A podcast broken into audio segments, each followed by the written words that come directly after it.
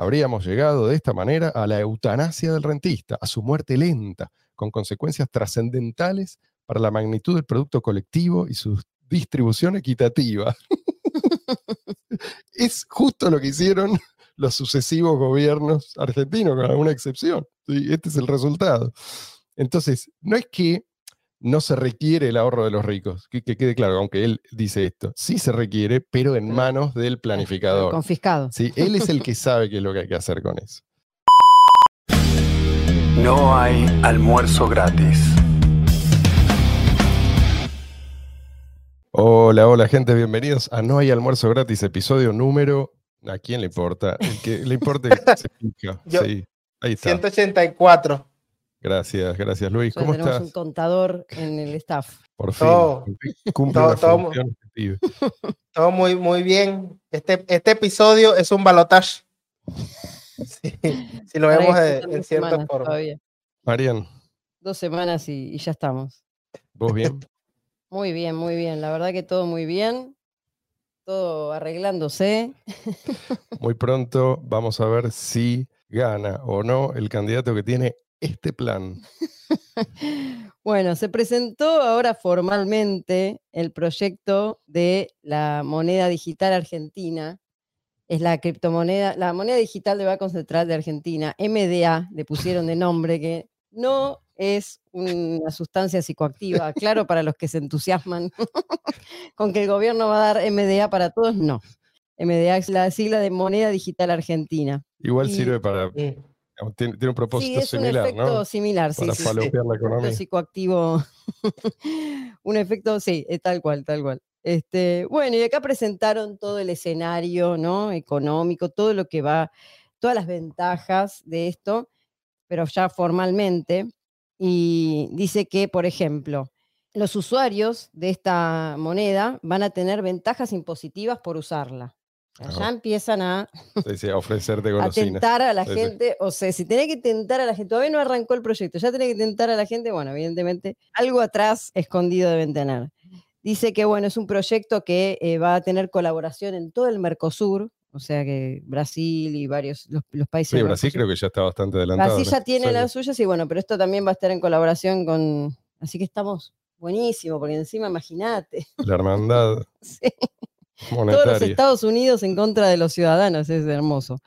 Dice que este proyecto va a buscar evitar la corrupción y los delitos financieros. Se acaba la corrupción gracias a la MDA. También reducir la evasión impositiva, aumentar la trazabilidad. Bueno, bla, bla, bla. Y hay una cosa que dice que van a eh, implementarla y van a hacer la, este, la implementación va a estar también con las billeteras digitales, ¿sí? como Mercado Pago, Walla, cualquiera de esas billeteras van a poder usar. Va a ser interoperable. Sí, exactamente. Hay gente que está cuestionando este tema de la, de la moneda digital central, dice si va a ser anónima o no. Bueno, hay un montón de cosas que quedan todavía en el aire. Si van a eliminar el efectivo, esto. Si va a ser obligatoria, si van a, no te van a dejar usar otra cosa. ¿Qué pasa con la privacidad? Si va a ser accesible para los ciudadanos o solo para los bancos. Bueno, todavía no está claro. Hay un montón de cosas que ya presentaron como el superproyecto, pero hay un montón de cosas que no quedan claras y obviamente que las cosas que no quedan claras son las que más nos deberían importar. Así que, pero bueno, ya está en marcha y con bombos y platillos ya se anunció. Y bueno. ¿quién, estaría orgulloso de este proyecto? ¿Quién? Yo, yo pensé, antes, de pasar a la, la próxima sección, yo pensé que se iba a llamar Choripetro. ¿Cómo le fue al Petro al final, Luis? No se nombra, ya no. En un momento apareció una noticia no oficial de que lo iban a desincorporar, luego dejó de funcionar, luego lo volvió a funcionar, pero limitadamente. Bueno, si tenemos eh, suerte va a funcionar como funcionó el Petro. Ojalá que, es lo que iba a decir, ojalá, ojalá que pase acá lo mismo. Justo, justo ahora es como ese dicho que dice, si no me muevo, no me ve. Ahora, allá nunca fue de uso obligatorio ni exclusivo, ¿no? O sea, siempre estaban las alternativas. No, más que todo se, se utilizó en trámites, en gasolineras y otras cosas accesorias. Y como aquí hay un sistema en Venezuela en general de pago con huella, muchas personas lo hacían con su monedero digital. Pero no, no, no, no llegaron a, a, una, a un estadio avanzado, por decirlo de, de bueno, alguna pero forma. de- vamos a tener una moneda digital, ahora ya no tenemos nafta, o sea, estamos ya Sí, cada sí, vez sí, eso camino a Venezuela, pero Deberíamos tener, creo que en todas las plazas, francos. un monumento a Silvio Gesell. Mucha gente no sabe quién es Silvio Gesell. Quiero explicar un poquito por qué nos interesa este personaje, por qué nos interesa lo que pensaba Silvio Gesell. ¿Ustedes saben, más o menos, conocen la historia? Sí, sí. ¿Sí, Luis? Yo vi un, un- directo recientemente y, lo nombraste recientemente también, así que tengo una idea, pero Justo lo hay que profundizar. Bueno, el tipo es un economista de origen belga, pero curiosamente vivió algunos años acá en Argentina y el hijo parece que es el que fundó Villa Gesell. Es un conocido pueblo de, de la costa. Una ciudad de la costa. Pueblo, de- no, ciudad. una sí, ciudad, una sí, ciudad. Una ciudad en la costa argentina, en la costa atlántica.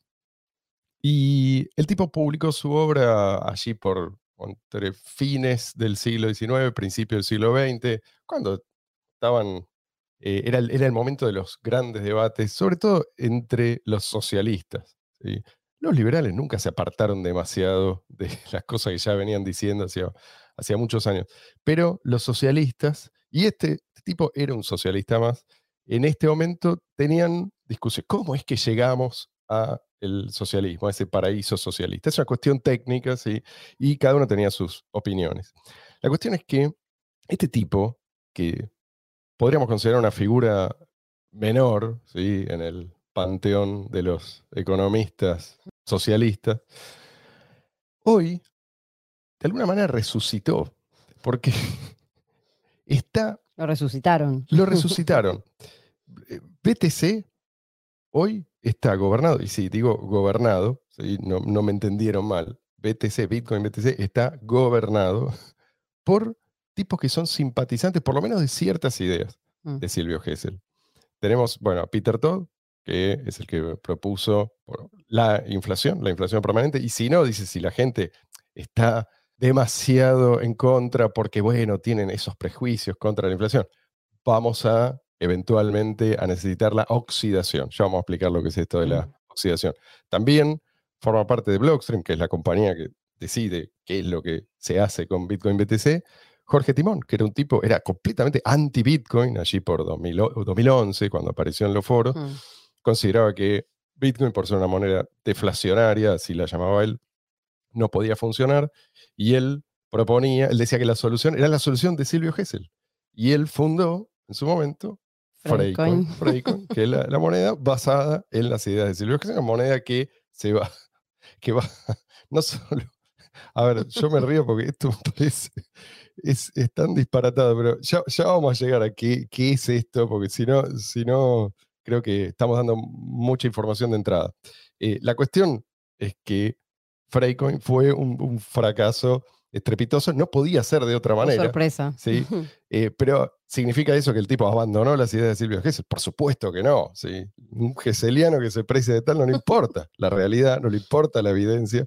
Eh, lo que importa es su deseo. Es una típica característica ¿no? de los socialistas. Exactamente, exactamente. Sus propuestas y sus medidas no funcionan, pero ellos se aferran con Sí, más, con sí, más fuerza sí. todavía. Y, y los demás también los juzgan por sus intenciones.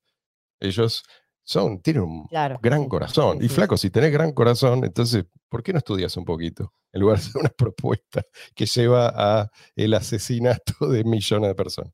No importa, eso es secundario. Dijeron gran corazón, no gran cerebro. claro. Claro, pero no, se no todos dicen yo tengo un gran corazón.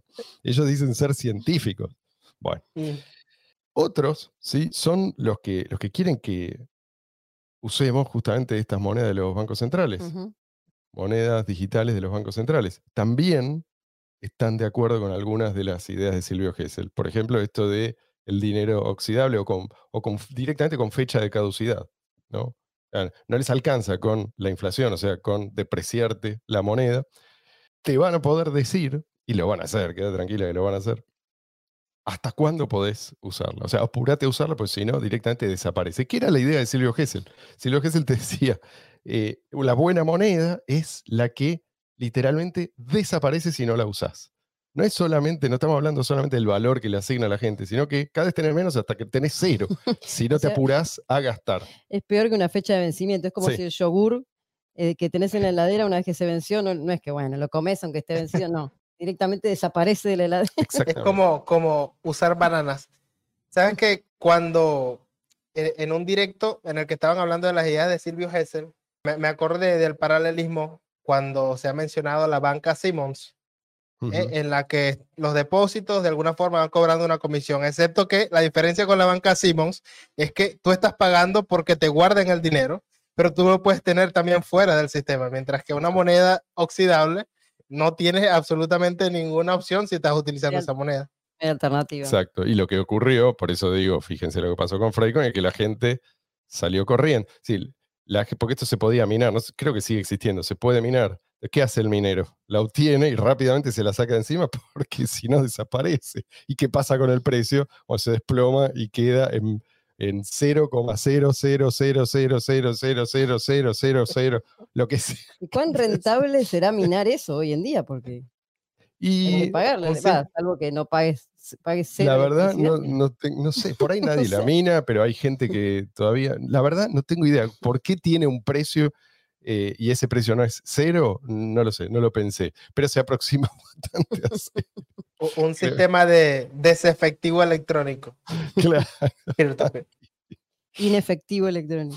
Este, bueno, obviamente los, los que quieren imponerlo las monedas de los bancos centrales, monedas digitales del Banco Central, no solamente quieren que la moneda tenga una fecha de caducidad, también quieren ponernos límites geográficos. Yo estoy seguro de si Gessel estuviera vivo, diría sí a todo esto, pero bueno, límite geográfico, límite a los productos que puedes adquirir, cuáles sí, cuáles no, límite a la cantidad, sí, esto podés, pero esta cantidad. Todo esto es lo que se viene si no tenemos escapatoria, si esto eh, del MDA, por ejemplo, acá en Argentina, eh, es la única moneda reconocida y, la gente no se las ingenia para huir. Y pongámosle eh, que hacen desaparecer el efectivo. Bueno, así va a ser la cosa. Sí, Luis. E, eventualmente, incluso sospecho que habrán restricciones sobre a quién puedes donar, a quién puedes apoyar con tu, con tu bolsillo. ¿Qué causa? Y que sí, sí. Totalmente. Y, además, eh, no te olvides que esto está ligado con el control de las redes sociales.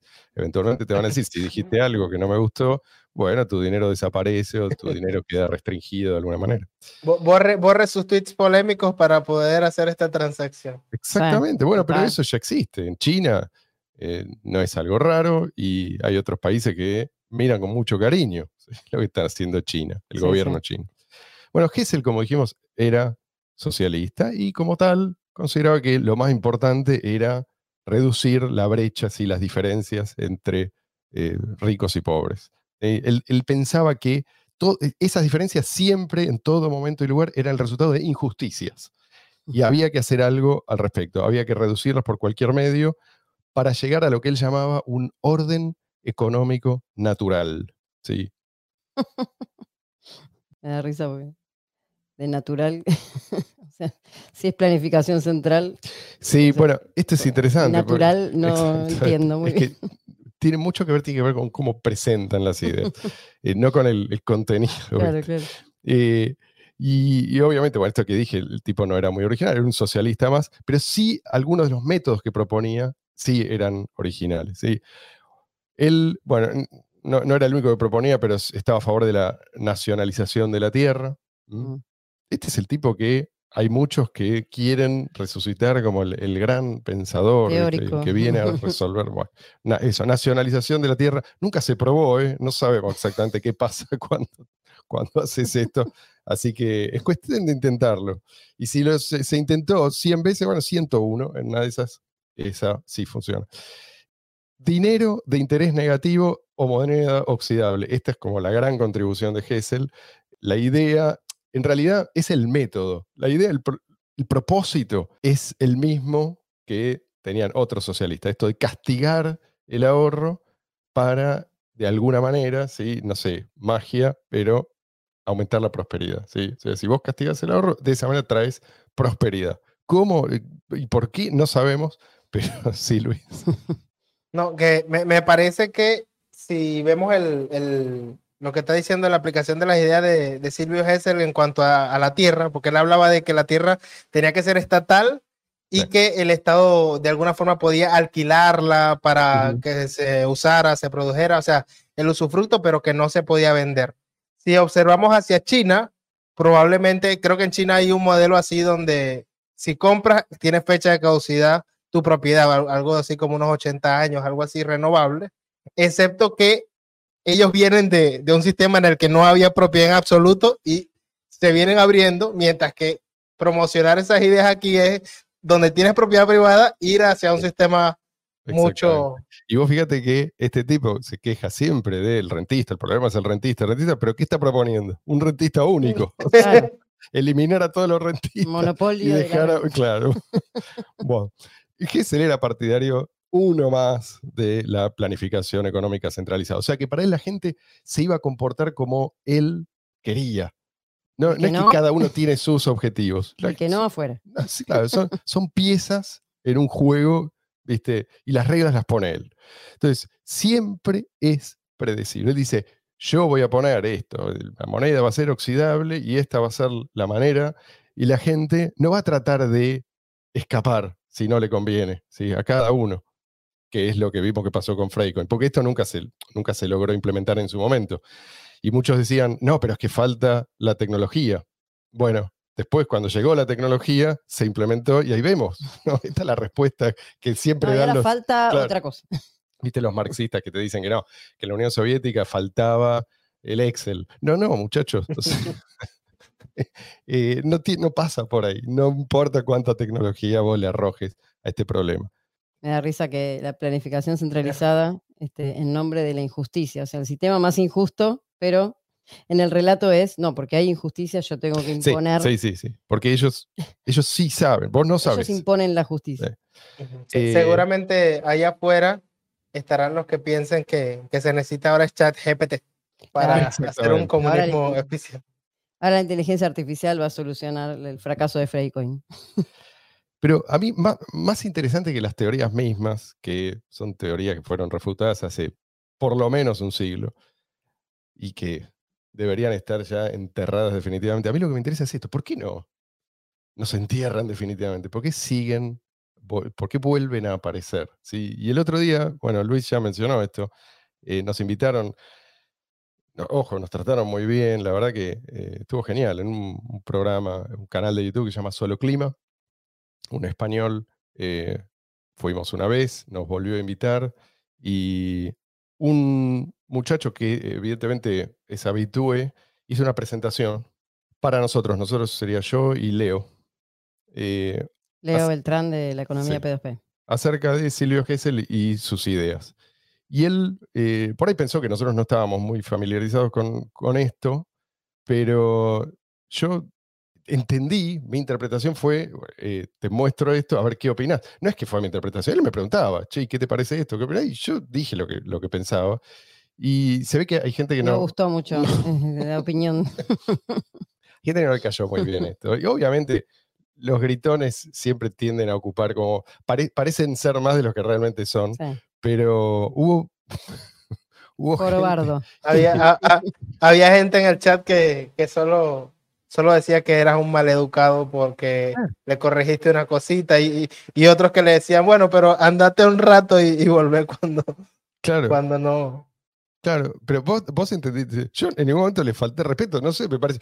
Eh, de hecho, respondí a, las preguntas que me hacían y dije lo que yo pensaba. Yo estoy acostumbrado a eso, a ida y vuelta de ideas. O sea, no, no me imaginé que esto iba a caer mal. bueno, siempre hay alguien en internet que cae mal y es un canal que tiene muchos, muchos suscriptores. Eh, mucha audiencia, entonces siempre hay un segmento, obviamente, no, no, no pretendo caerle bien a, todos, pero mm, qué sé yo, me pareció que fue, tampoco hubo una pelea al aire ni nada por el estilo, y sin embargo, viste, mucha gente diciendo, pero que se calle ese argentino, que quién se cree que es, que ese tipo de cosas. y yo digo, está bien, decime, yo me callo, pero decime en qué me equivoqué. Ninguno de estos tipos. Después yo me fijé a ver en los comentarios, porque eh, en el momento yo no estaba atento a esto. Nadie dijo, nadie señaló en qué punto yo me había equivocado. Si quieren, véanlo. Luis, pon el, link a ver qué piensa la gente que nos escucha a nosotros. Bueno, las teorías de Silvio Gesell son disparatadas, pero ¿qué es lo que pasa? Yo no tengo nada en contra de las teorías disparatadas. Si vos no sabés y no tenés una teoría alternativa mejor, y sí, te abrazás a la teoría que tenés. No, no, no puedes culpar a un tipo que simplemente no sabe y nadie sabe a su alrededor y no tiene acceso a mejores teorías que la que se le ocurren a él. Bueno, fenómeno. ¿sí? Todavía no tenés probada una teoría válida y bueno, usás la que tenés, sí, mm. Luis. Fue un tipo que vivió entre 1862 y 1930, o sea que para esa época todavía era como lo, normal que hubieran ideas eh, formuladas así disparatadas. Sí, digamos. hoy día tienes toda la literatura del mundo disponible a un solo clic. Pues. en esa época que no tenías internet, por ejemplo. Todavía no se habían puesto en práctica con toda la fuerza que se pusieron en práctica después, ¿no? También, también. Digamos, sí, sí. O sea, por eso lo que, decís, lo que decís, bueno, traerlo ahora, después de que ya hubo prueba y error, prueba y error, es como decir, bueno, a ver, o sea, no estamos aprendiendo de la historia, de, lo, de los hechos. Si, si somos caritativos, podemos digamos, reconocer que está bien, no es que no había, nadie había refutado esto en ese momento, pero por ahí el tipo, qué sé yo, en algún momento no, tuvo tiempo, no pudo prestar atención, mm. eh, pero hoy en día... Claro, o no llegaba todo el mundo, que es lo que es mi punto. No pues. llegaba, claro, se publicaba en un lugar y no llegaba al otro, está bien, puede ser, pero hoy en día, o sea, que marxistas, keynesianos, geselianos, sigan, la gente siga prestando atención a esto. Es, es, como, es como prestar atención a los astrólogos. ¿Cuál es la diferencia? Son astrólogos de la economía. Se resisten, digo, la gente que hoy sostiene, se resiste al examen racional. No hay nada que vos puedas hacer. Sí, pero no es solo que se le presta atención, sino que es lo que se enseña en la facultad. O sea, en la carrera de economía, es verdad, verdad. Keynes es uno de los, o sea, de las bases de la carrera. Sí, sí, sí. Así que imagínate. Por eso yo, soy Sagitario. Yo también. sobre todo digo, sobre todo digo en la universidad estatal. Eso explica todo. Ustedes dos son Sagitario. Listo. Eh, y por eso a veces me da un poco de pena cuando eh, me regaló acá el, Vasco, tuvo la generosidad. No sé ni por qué me regaló, será por mi cumpleaños. Ah, regalo adelantado. Me regaló Antimarx, el libro de Rayo, que es la dos, tremendo ladrillos. Y lo estoy ojeando, es impresionante lo fino que el tipo bailando. Yo digo, ¿realmente hace falta esto? O sea, podés, realmente podés tirar abajo toda la obra de Marx con, un párrafo. No te digo, está bien. Hay gente, si vos sos un académico, eh, no te conformás con eso. Pero, qué sé yo, me parece que es como un deporte ya que puede ser agradable, emocionante para el que lo practica, para que esté afuera es aburrido basta. Sí, lo voy el libro está buenísimo y lo voy a usar como, como libro de consulta, pero leérselo entero, parece que ya a esta altura es como refutar de vuelta la astrología dedicándole dos mil páginas. No hace falta, ¿no? Hoy en día por lo menos no. ¿Qué hacemos hoy? Ahora se van a agarrar con vos todos los que, todos los partidarios de la astrología. claro, en los comentarios. nos ganamos nuevos enemigos porque era lo que nos faltaba. y los astrólogos. Este, Juntando hate. Pero sí, pero digo, no es lo mismo que, no sé, los que creen en la teoría miasmática de la enfermedad o mm. creen en los, la teoría de los, de los humores, ¿sí? Mm. estas cosas que se descartaron hace siglos o milenios. Y sí, alguno debe haber, pero vamos a prestar, vamos a seguir prestando atención. Y quizás sí, vos decís, porque no es que es algo que está en la cabeza de alguien por ahí aleatorio, sino que es algo que se enseña en las universidades. Sí, Entonces, el, pilar, el pilar de la carrera. Nos queda más remedio que eh, prestar la atención. Así que sigamos con este programa, al fin y al cabo lo que estamos haciendo es eso. Eh, bueno, lo que el truco de esta gente me parece a mí que es, como no tienen una buena teoría, lo que sí tienen son lindas palabras. Entonces sustituyen una cosa por la otra. Eh, por ejemplo, hablan de dinero libre. ¿Quién se puede poner el dinero libre? Sí, es algo. Divino. Es libre, ¿entendés? Dinero libre. Es mejor que el dinero que no es libre. ¿Está? y el dinero libre es lo que ellos deciden que es dinero libre. Economía libre, esto también, concepto eh, muy usado por Gesell y los geselianos. Sí, Luis. Que, de hecho, los términos que, yo estoy viendo son libre moneda y libre economía. Exactamente. Exactamente. ¿Y acá qué es lo que significa libre ojo? Eh, eh, ah, y libre tierra. Libre tierra, que, el Estado posea la tierra y que se la alquile a, todos los Claro, eso es libre tierra. O sea, pero es lo opuesto al libre mercado, obviamente. Acá libre significa cualquier cosa menos libre de coacción. No es libre en el sentido que vos lo entendés. Es la libertad es del planificador. Claro. Es libre de hacer con vos lo que se le canta. Esto es lo que para ellos significa. Libertad, libertad es igual a liberticidio.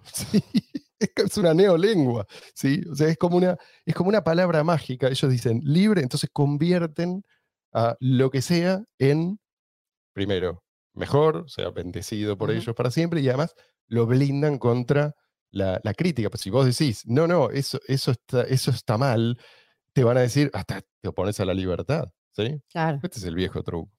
Bueno, es una característica muy típica de los socialistas, esto de convertir las cosas negativas en positivas. Sí, sí, sí. Es, siempre, o sea, una moneda que se deprecia es una virtud. Eh, la muerte, bueno, el, asesinato de la muerte es la revolución en el pueblo. Sí, solamente te eh, parece que es algo malo, pero vos porque no entendés, tenés que verlo, tenés que ampliar el foco lo suficiente. También hablan de eh, economía natural, no sé si leíste vos, Luis, que ahora te estás profundizando. no, Economía natural es también, es natural que es. Economía es, bueno. Centralizada. Es mejor que lo no natural. Centralizada y planificada. Obviamente, y esto es evidente. Pero es natural. Solo hace falta decir que algo es natural para que, para ganar un debate. ¿sí? Yo soy partidario de la economía natural. La tuya es artificial. ¿Entendés? Es como cuando le ponen orgánico o ecológico a algo. Y por eso le puse oxidable. porque es natural. La oxidación es un proceso natural. Por supuesto. Ahora, que no se malentienda, Hessel probablemente el tipo tenía las mejores intenciones, yo no estoy diciendo que no, pero vos no, no juzgás a la gente por sus intenciones. Si vos tenés las mejores intenciones, pero, no sé, vos sos un ingeniero y, tenés las mejores intenciones y tu puente se cae y mueren 100 personas, la gente no aplaude. De, che, eh, eh, ah, este, no pasa que este ingeniero tenía las mejores intenciones. No, mm. no. A ver, los resultados nos interesan y además la consistencia de la, de la propia teoría, ¿no? O sea, no, no cambian las leyes de la física porque el ingeniero no le gustan las leyes de la física, no cambian las leyes económicas porque a Hessel no le gustan las leyes económicas. Y si vos ignorás las leyes económicas, vas a tener eh, resultados que son equivalentes a la caída de un puente, si vos ignorás las leyes de la física. ¿no? Entonces, una, una de las leyes, vamos a decirlo bien simple, porque en definitiva las leyes económicas parten de observaciones muy simples esto de vos no podés tener la torta y comerla al mismo tiempo. Es sentido común. Bueno, de esto se trata en realidad la economía. Parte del sentido común. Vos no podés tener inversión sin ahorro. Vos no podés atacar el ahorro ¿sí? y pretender generar prosperidad con, esa, con esas políticas. ¿Qué es lo que pretendía hacer? ¿De qué manera Silvio Gesell pretendía llegar a ese paraíso socialista? Él decía, el problema es el interés. Hay que mm. abolir el interés. Él está obsesionado con este tema del interés. Él decía que no había nada peor que los buscadores de rentas, que había que eliminarlos, no eliminarlos en el sentido marxista, ¿no? que había que matarlos, pero había que hacer todo lo posible para que ellos no pudieran vivir del interés. Y es curioso, por lo que decíamos antes, para lograr eso, el tipo creaba una nueva clase de rentistas, en el caso del el emisor de dinero, este, este, dinero, ¿cómo hacía él, cómo pretendía lograr esta oxidación? Él decía, si vos no usabas el dinero hasta tal fecha, te iba a reducir la cantidad de estos, estos como unos cupones que tenías. Entonces cada vez ibas a tener menos, salvo que los firmaras y tenías que pagar por esa firma. Entonces, ¿qué tenés? De vuelta un rentista, ¿sí? que es el que emite el dinero y que te pone el sellito a, cambio de dinero. Exactamente. Entonces, si no, si no pones el sellito, perdés tu dinero Acá el único que gana. De vuelta, no es que eh, desaparece el rentista, cambia, ¿sí? se desplaza el, rentista descentralizado y se pone un super rentista.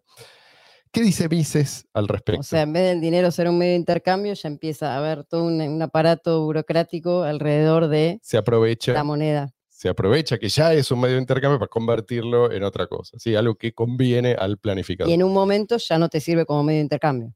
Por supuesto, por supuesto. Esto, es que si se hace esto de entrada, pasa lo que pasó con Freecoin.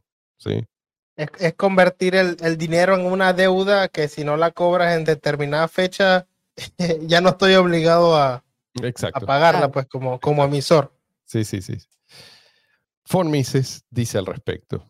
Encontré un, artículo en el que menciona, entre otros, a, a Hessel, economistas de esta generación. Dice, otros autores quieren lograr este paraíso mediante una reforma del sistema monetario y crediticio. A su modo de ver, lo único que falta es más dinero y crédito. Consideran que el tipo de interés es un fenómeno creado artificialmente por la escasez de medios de pago provocada por el hombre. En cientos, incluso miles de libros y folletos culpan apasionadamente a los economistas, entre comillas, ortodoxos, por su renuencia a admitir que las doctrinas inflacionistas y expansionistas son sólidas todos los males, repiten una y otra vez, son causados por las enseñanzas erróneas de la ciencia lúgubre, entre comillas, de la economía y el monopolio crediticio de los banqueros y usureros, usa los términos que, ellos emplean. Liberar al dinero de las cadenas del restriccionismo, palabras también de ellos, crear dinero gratis, entre paréntesis, Freigeld en la terminología de Silvio Gesell, y otorgar crédito barato eh, o incluso gratuito es el principal puntal de su plataforma política. Estas ideas atraen a las masas desinformadas y son muy populares entre los gobiernos comprometidos con una política de aumento tanto de la cantidad de dinero en circulación como de los depósitos. Entonces, el interés, según eh, estos tipos, existe porque es algo que conviene a, una, que conviene a los malvados capitalistas. ¿Sí? Y hasta ahí llegan. No tienen curiosidad. No les interesa. A pesar de que esto es algo que ya en ese momento había sido perfectamente estudiado y definido, no, hasta ahí llegan. Entonces, no tiene nada que ver con restricciones vinculadas al mundo real. Es simplemente, es, para ellos, ellos son como, a mí me da la impresión que son como chicos que juegan a un videogame y después creen que ya saben cómo funciona el mundo real, ¿viste? No, no, o sea, el mundo, en ese videogame vos tenés reglas inventadas y después que aplican a ese ambiente. Exactamente, o sea, que, que vos estés jugando un juego en el que se supone que, no sé, construís una gran civilización y conquistás el mundo, no quiere decir que sabes cómo se construye una civilización, ni siquiera que sabes andar en moto, ¿sí? Porque, pero, pero es algo parecido. Mm. Estos tipos viven en su mente y no saben diferenciar entre reglas que son inventadas, ¿sí? que eh, es algo que a mí me parece, y eh, leyes económicas, que no dependen de tu, te pueden gustar o no, no importa. ¿sí? Eh, son tan inmutables como las leyes de la física. Nuevamente es el autoritarismo de decir, bueno, no, los bancos privados, la banca privada, no, son los malvados, ¿no? tenemos que crear una banca central o un emisor central, que ese sí es el bueno, es libre, ¿no? El que te va a dar todos los beneficios, va a terminar con la injusticia, porque los bancos privados, o sea, originalmente, ¿no? Lo que eran realmente bancos, o la este, función del, banco, hay que eliminarlo. hay que eliminarlo. hay que eliminarla porque... Sí, Luis. Me, causa curiosidad que en la cita se habla de, esta libre moneda como asociada a un concepto de, dinero gratis o de crédito gratis. Correcto. Y que es no entender eh, el interés. O sea, el, interés viene siendo tú compensando el costo eh, en el que está incurriendo la persona que te está eh, prestando. O sea, tú estás eh, compensando a esa persona por lo que le está asumiendo.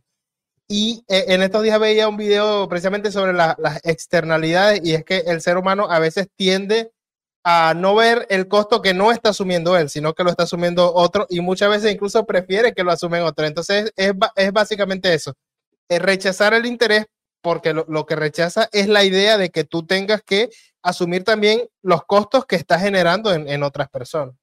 Exactamente. Sí, aparte es no entender el tema de los plazos, o sea, de, diferir ¿no? el consumo, de guardar para más adelante, o sea, todos esos conceptos de economía. Que tiene, que tiene, que está directamente relacionado con el interés. Y ya vamos a llegar a ese punto. Gessel, no los va a sorprender lo que voy a decir, influyó mucho sobre Keynes. Él que es Keynes, qué sé yo, cómo definir, quizás es, uno de los principales arquitectos del sistema financiero y monetario tal como lo conocemos. Que padecemos hoy en día. Sí, sí. Entonces, eh, él se basó en, ideas de Hessel para definir un punto que, de su pensamiento que es central. Y de vuelta, en lo que él mismo llamaba la eutanasia del rentista. Mm. ¿sí? Fíjense lo que dice Raúl Previch, un economista argentino, este de los que llamaban a, combatir el capital. él, es conocido por, por esta, esta idea de que hay, país, hay países pobres porque hay países ricos. Es un juego de suma cero. los países ricos le, robaron de alguna manera la riqueza a los países pobres. Bueno, eh, dice sobre este punto de la teoría de Keynes, dice, son palabras de Prebisch, no se requiere del ahorro de las clases ricas, ¿sí? No se requiere del ahorro de las clases ricas. Por el contrario, escuchen bien, ¿eh? cuanto menor sea el ahorro, tanto más intensamente crecerá el ingreso nacional al aumentar las inversiones. para, para. El ahorro es un factor de retardo en el desarrollo de la riqueza colectiva y la formación del capital. Continúa. Queda así expedito el camino de la justicia distributiva. en realidad no se puede decir que este llamaba a combatir el capital, pero consideraba que eh, se podía atraer capital combatiéndolo. Es una cosa muy extraña. La redistribución de la riqueza. sí. Dice, hay que seguirlo discretamente con medidas que mejoren la propensión a consumir y, y, estimulen al mismo tiempo las inversiones para acrecentar la cantidad de capital. De este modo, en el lapso de una o dos generaciones, su abundancia podrá hacer bajar a cero la tasa de interés. Habríamos llegado de esta manera a la eutanasia del rentista, a su muerte lenta, con consecuencias trascendentales para la magnitud del producto colectivo y su distribución equitativa. es justo lo que hicieron los sucesivos gobiernos argentinos, con alguna excepción. Este es el resultado. Entonces, no es que no se requiere el ahorro de los ricos, que, quede claro, aunque él dice esto, sí se requiere, pero en manos del planificador. Confiscado. ¿sí? Él es el que sabe qué es lo que hay que hacer con eso. Y fíjense qué es lo que dice Keynes de Hessel, propio Keynes, dice. Hessel sostiene que el crecimiento del capital real está frenado por la tasa monetaria de interés y que, si se elimina este freno, el crecimiento del capital real sería en el mundo moderno tan rápido que probablemente se justificaría una tasa igual a cero. De este modo, la necesidad primaria consiste en reducir la tasa monetaria de interés, lo que puede lograrse, según indicado, haciendo que el dinero incurra en costos de conservación del mismo modo que las otras existencias de bienes infecundos. De ahí su famosa prescripción del dinero sellado, con el que está asociado principalmente su nombre, esto del dinero oxidable, o tasa de interés negativa sobre el dinero. Entonces había, había que llevar la tasa de interés a cero. Y eso es algo que se podía lograr, según Hessel, forzando el uso de esta, esta forma de dinero oxidable o degradable. ¿no? Es un, dinero que vos tenías que, creo que esto, no sé si lo explicamos bien, pero hay que, hay que llevar a una oficina pública a sellar, ¿sí? O sea, tenés que ir vos. En ese momento él lo planteó eh, de esta manera porque, bueno, no, había otra tecnología que pudiera implementarlo directamente. Pero ahora con las monedas digitales, con, con, un algoritmo lo programas y listo. Pero el objetivo, de vuelta, era evitar el atesoramiento. Y en este punto, estoy, repensando ahora cómo vamos a estructurar esto, porque yo pensé que íbamos a poder meter todo en un episodio, pero pensé que vamos a tener que hacer dos. Por, sí, porque, porque quiero, quiero dejarles un obsequio a nuestros oyentes y, después quiero ir a la refutación definitiva, ¿sí? cosa que pensé que vamos a tener que hacer en el siguiente episodio. Nosotros, eh, uno de los primeros... No, el primero. ¿Fue el primero? El primero. Bueno, fue justamente dedicado a Freycoin. Sí, sí, sí. Y, al final no sé por qué, bueno, al final nunca lo publicamos, pero hoy... Bueno, porque fue el primero y cuestiones de sonido, no estábamos empezando. Sí, cuestiones técnicas. había bastante... sí, sí, eh, grabamos como pudimos. limitaciones y falta de conocimiento de cómo hacer un podcast, básicamente. Pero hoy queremos obsequiarles el fragmento, un fragmento llegando al final. No, sí, el fragmento final. Es el único este episodio, que nunca fue publicado. Sí, sí, sí, sí. en el que nos comunicamos telefónicamente con el fundador de la fundación Freycoin. Los vamos a dejar con eso y nos despedimos hasta la semana que viene. Seguimos con este tema. Gracias por estar ahí. Será entonces hasta el domingo. Cuídense mucho y pongan un like. Hagan el favor. Síganos si no nos han seguido hasta ahora. Eh, abrazo para todos.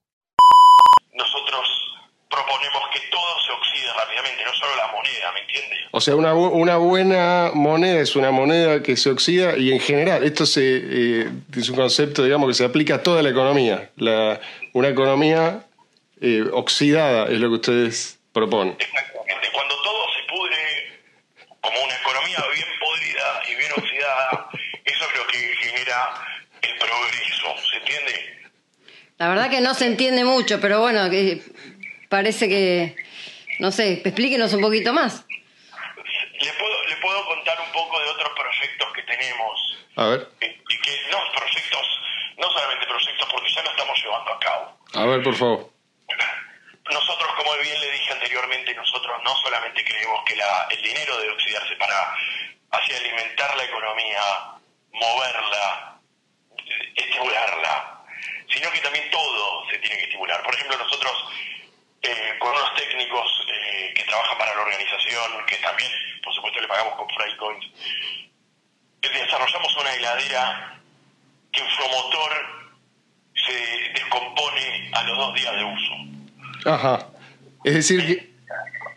Es decir, que la persona que adquiere la heladera a los dos días tiene que adquirir otra si es que si es que pretende seguir refrigerando. Esto es así. Eso, eso, eso sería ideal, pero eh, no solamente la heladera, puede quizás comprar otro motor, que también le va a dar trabajo al que desarrolle ese motor y al que transporte ese motor a la heladera y al que lo instale. Fíjese cuánta gente trabaja, ¿no? Ustedes no le dan trabajo a nadie, nosotros ya en un mísero ejemplo le dimos trabajo a tres personas ¿Y, qué pasa? Perdón, una pregunta que me surge. ¿Qué pasa con el contenido de las heladeras cuando, cuando dejan de funcionar? Se pudre absolutamente. Si usted no se apure en moverlo, automáticamente se pudre. Tiene dos posibilidades. O tirar lo que le da trabajo, por supuesto, a la gente que se ocupa de los residuos, que también está muy bien, o comerlo, que también le va a dar trabajo, por supuesto, a los médicos eh, y a los, eh, a los que desarrollan medicina, a los farmacéuticos. Ah, usted se refiere a comer eh, alimentos podridos. Exactamente, alimentos descompuestos también, también sirve. Y de hecho, si me permite... Es una locura lo que está diciendo, esto es una locura. No, no es ninguna, una locura es no darle trabajo a la gente, no estimular la economía, es lo que hacer que hacen ustedes, que acumulan el dinero y, y, no dejan que, que, la, que, la, economía se estimule, que la gente trabaje. Eso es una locura, eso es la locura aquí. Y si me permite, eh, quiero hacer un llamado a la solidaridad. ¿Me permiten, por favor? Yo sé que sí, lo que es la solidaridad, por eso quiero darle ah, solidaridad al programa.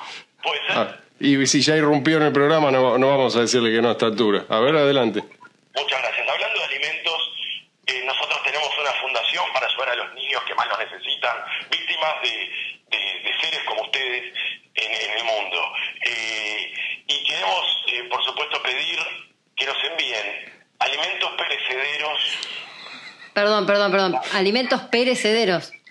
Sí, efectivamente. Alimentos perecederos o que ya hayan perecido. también para ayudar a los niños, para, para alimentar a los niños y a su vez también estimular la economía. Y, pero esto, esto estaría poniendo en riesgo la salud de, los niños, si no me equivoco. Es decir, este, mismo alimento es el que ustedes proveen a los niños de la fundación. Eh, las enfermedades existen en el mundo, son un medio también quizás para estimular la economía, no, no pasa nada. Marcelo, créame, no pasa nada si se le da trabajo a médicos, ambulancieros, camilleros, eh, farmacéuticos. Eh, créame, el mundo, el mundo está necesitado. El mundo está necesitado. El mundo está pasando por una situación de necesidad. El calentamiento global también ha hecho estragos. Y nosotros queremos con esta humilde, con este humilde aporte de Freicoin, eh, queremos eh, ayudar a la gente. Y, permítame, permítame, porque ya que le estaba hablando de las heladeras, estoy aquí con, con un compañero de la hermana, del hermano país del Paraguay. Ah, pero qué coincidencia. Eh, sí, no, es, amigo, es un amigo de la, de la fundación y, él está usando nuestras heladeras, es uno de nuestros primeros clientes y que yo lo diga como vocero de Freco, sé que ustedes no pueden creer, pero quiero por favor que escuchen al pueblo, que escuchen a la gente. Tenemos un testimonio de un, de un usuario de sus heladeras. A ver. Exactamente. ¿Cómo le va, amigo? Cuénteme cómo... Sandalio, mi nombre, ¿me, me está escuchando allá, Jorge? Ya, oh, oh, ¿me, escucha? Sandalio, sí, cuéntenos su experiencia. Sandalio González, acá lo saluda. bueno, le puedo certificar inmediatamente que el tema de la heladera funciona así como tiene, como describe el señor Jorge. Eh, ya tengo, todos mis hijos están internados, eh, hay médico atendiéndolo y básicamente, bueno, no podemos parar de ir al súper porque la comida se pudre y, bueno, estamos felices, ¿no? Se nos escucha felices. La, la, eh, la heladera ya está oxidada. Sí, yo creo que hasta este teléfono celular ya se está oxidando, pues estamos perdiendo un poco la señal, le digo, pero se oxida todo el tiempo y forma, puedo garantizarle que todo lo que dice el señor Jorge acá es todo verídico y, y está todo funcionando, estamos todos felices, todo el mundo consume. Pero su familia está en un hospital. Sí, creo que uno de, mi hijo murió, pero por una causa justa, ¿no? O sea, valió la pena haberle sacrificado nomás porque, bueno, darle trabajo a los médicos. A los del cementerio, a los al funeral. Estoy un poco triste, pero por otro lado también, bueno, incentivar la, la economía, evitar el 5% anal, ese... un, un, un idealista, sí, sí. Estas declaraciones a mí me emocionan porque uno cuando lo hace, uno realmente no entiende, no entiende lo que está haciendo, lo, lo, grandioso, ¿no? Pero cuando se escucha a ellos uno, uno se da cuenta que el aporte que hace la humanidad, ¿no? En contraste. Jorge, se, se entendió perfectamente. Si usted me permite, sí. Muy conmovedor el testimonio de. Muy claro. Vamos a ir cerrando porque en realidad no sé hasta qué punto es legal eh, todo esto que, que, usted está proponiendo. Si me permite. Mi teléfono,